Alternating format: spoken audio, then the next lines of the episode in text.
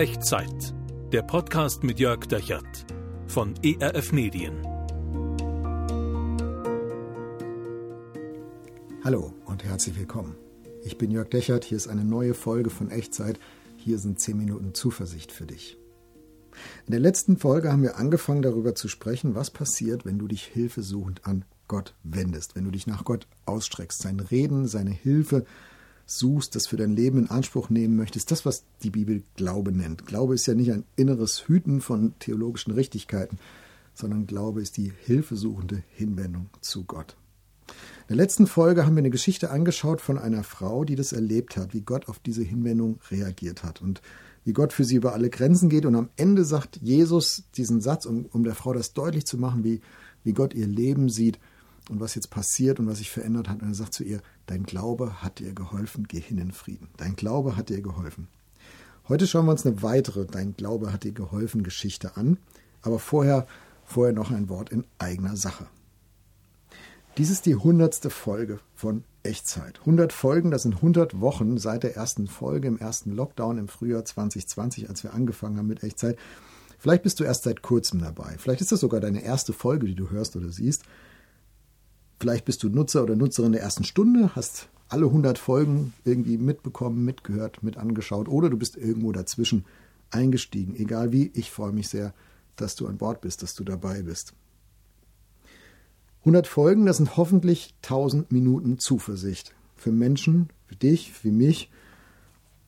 100 Folgen, das sind viele Kommentare bei Social Media, viele E-Mails, die wir bekommen haben zur Echtzeit von Menschen wie dir, die die Echtzeit angucken, anhören, ähm, in der EF Mediathek als Podcast, auf YouTube, Facebook, auf Instagram. 100 Folgen, das sind immer wieder Rückmeldungen von Menschen, die durch Echtzeit neuen Mut gefunden haben, Gott zu vertrauen. Und das ist unser Herzensanliegen, das ist mein Herzensanliegen, dass Echtzeit ein, eine Hilfe sein kann, Gott neu zu vertrauen, weiter zu vertrauen, weiter zu hoffen, weiter zu lieben, weiter zu glauben. Und ich glaube deswegen, heute ist ein guter Zeitpunkt, mal Danke zu sagen. Gott Danke zu sagen für Echtzeit und für diese Senderei, für diese Ermutigung, die da drin steckt und dir und euch auch Danke zu sagen, euch Zuschauern, Zuhörern von Echtzeit. Wie machen wir das? Also meine Idee ist folgende, wir sagen Gott Danke, indem wir all diese Geschichten oder viele davon mal sammeln. Wo hast du im Rückblick durch eine oder mehrere Folgen von Echtzeit Ermutigung bekommen von Gott? Wo hast du neuen Mut gefunden, neues Gottvertrauen? Die Kraft weiter zu glauben, weiter zu hoffen, weiter zu lieben, schreib mir doch diese Geschichte. Schreib eine E-Mail an echtzeit.erf.de. Selbstverständlich behandeln wir deine Geschichte anonym und alle diese Geschichten bündeln wir. Und wir, die wir beteiligt sind hier an dieser Sendung, vor der Kamera, hinter der Kamera, im Schnitt, bei Social Media, das ganze Team. Und dann werden wir diese Geschichten angucken und werden sie bündeln und ein großes, dickes Dankgebet an Gott dafür schicken. Und umgekehrt bei dir, bei euch möchten wir uns auch bedanken unter allen Absendern, die uns ihre Geschichte mit Echtzeit schicken, das, was sie von Gott durch Echtzeit erlebt haben, verlosen wir insgesamt ähm, 10 Gutscheine im Wert von je 15 Euro für unseren neuen ERF Fanshop. Also da kannst du so ein Hoodie, wie ich das hier anhabe, äh, bestellen. ERF der Sinnsender steht da drauf oder T-Shirts. Es gibt auch Tassen. Ähm, das funktioniert alles online. Also wir verlosen 10 mal 15 Euro Gutscheine für diesen Fanshop. Alle E-Mails, die bis zum 13. März bei uns eingehen an echtzeit.ef.de. Ähm, ihr nehmt an dieser Verlosung teil. Und es kann nur ein kleines Dankeschön sein für deine, für eure Treue als Zuhörer, als Zuschauer von Echtzeit. Also mach mit, schreib mir kurz dein persönliches Erfahrung, dein Mutmacherlebnis mit der Echtzeit so im Rückblick auf diese 100 Folgen. Was hast du da mit Gott erlebt an echtzeit.ef.de, Einsendeschluss 13. März und dann bist du dabei bei der Verlosung. Und in jedem Fall freue ich mich auf das, was du schicken wirst, das ein bisschen nachzuvollziehen und zu lesen. So, und jetzt zur heutigen Dein Glaube hat dir geholfen Geschichte. Es geht um eine unendliche Leidensgeschichte und ein Gott, der für dich alles stehen und liegen lässt. Hintergrund. Da ist eine große Menschenmenge und sie warten auf Jesus. 2000 Jahre ist das jetzt her, es ist staubig, es ist laut, wir sind mitten in der Antike. Und sie warten auf Jesus, dass er ihnen erzählt vom Vater im Himmel und vom Reich Gottes. Und äh, er konnte das wie sonst niemand, den sie jemals haben reden hören. Und er hat ihnen Hoffnung gegeben und Mut gegeben, dass es diesen Gott tatsächlich gibt und dass er sie tatsächlich liebt. Und dann gibt es eine Unterbrechung. Während Jesus redet, stürmt ein Mann quer durch die Menge und er, stell mir vor, er wühlt sich da so durch, durchs Gedränge bis hin zu Jesus und er wirft sich vor ihm in den Staub.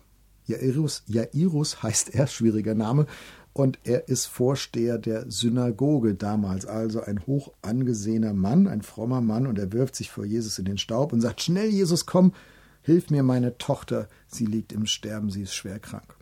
Und die Tochter, schreibt Lukas in seinem Evangelium, ist gerade mal zwölf. Und sie liegt in den letzten Zügen, so hat Luther das übersetzt. Was macht Jesus?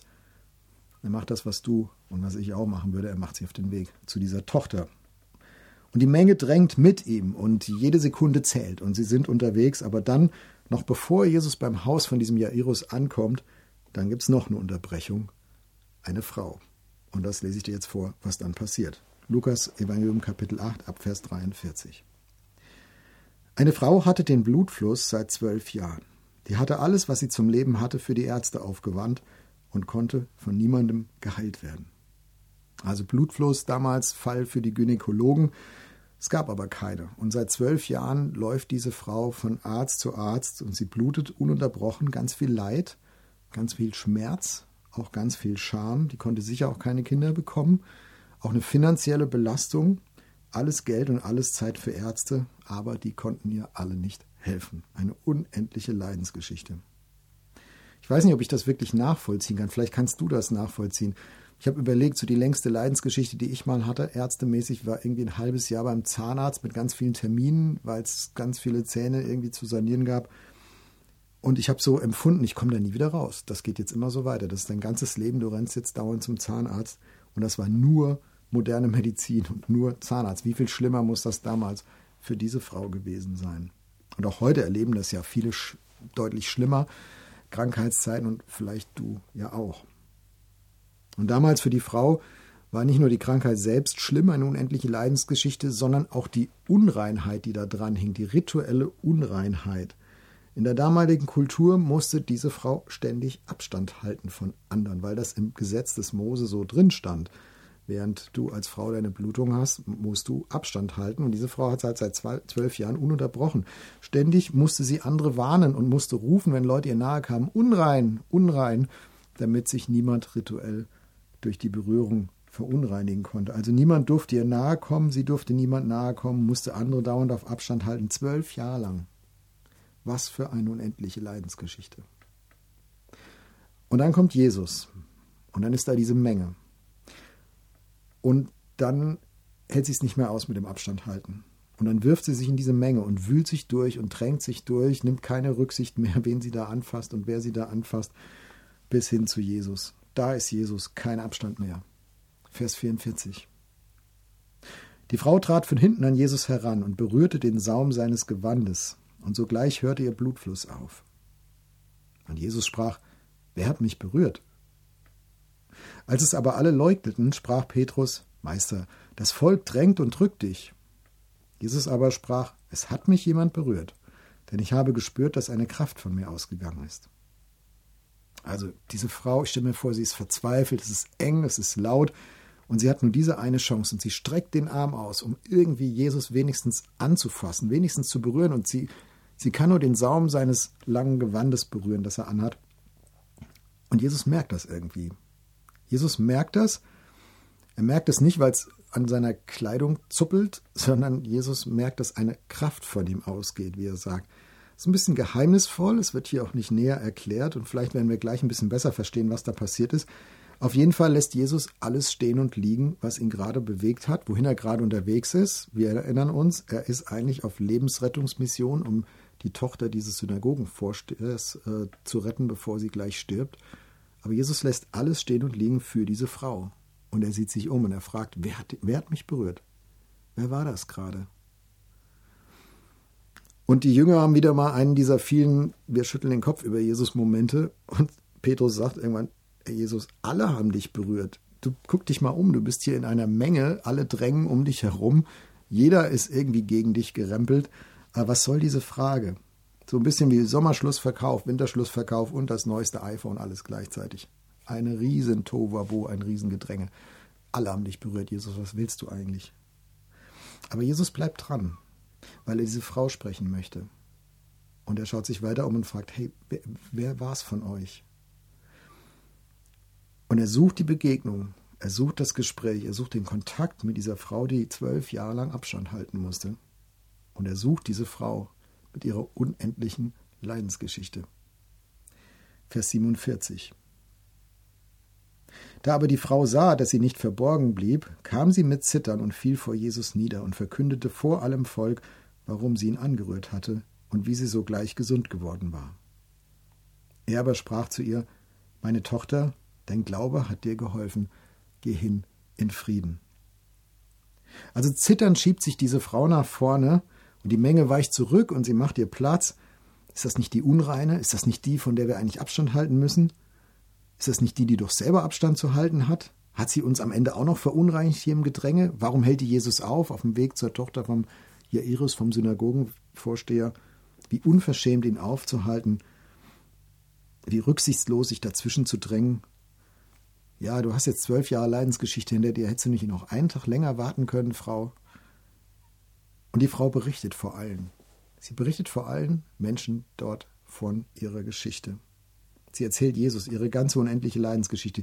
Sie erzählt von ihrer Hoffnung, die immer wieder enttäuscht worden ist, und sie erzählt, warum sie sich letztlich zu Jesus hingewendet hat und wie sie nur sein Gewand berühren konnte und keine Chance auf ein Gespräch gesehen hat und wie sie plötzlich schlagartig gesund geworden ist, nur weil sie sein Gewand angefasst hat und Kraft von Jesus ausgegangen ist, sie gesund zu machen. Mehr weiß sie nicht. Und das, das erzählt sie. Es bricht alles so aus ihr heraus. Und Jesus sagt ihr zwei Dinge und ich glaube, wegen dieser zwei Dinge ist er stehen geblieben. Wegen dieser zwei Dinge hat er sich umgedreht und gefragt, wer hat mich berührt. Er hatte sie schon vorher gesund gemacht, aber diese zwei Dinge, die musste diese Frau jetzt noch von Jesus hören.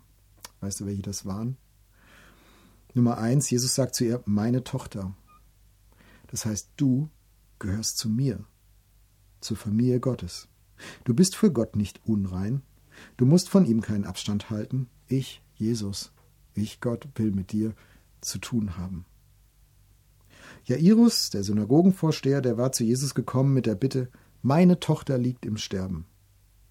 Und Jesus würde sich auch gleich wieder um ihn kümmern, aber das ist eine andere Geschichte. Aber vorher lässt er sich unterbrechen für eine andere Tochter, für diese Frau, zu der er sagt, du bist meine Tochter. Die Frau mit der unendlichen Leidensgeschichte, die nur den Saum seines Gewandes zu fassen bekam. Und Jesus sagt ihr zu, hey, du bist meine Tochter.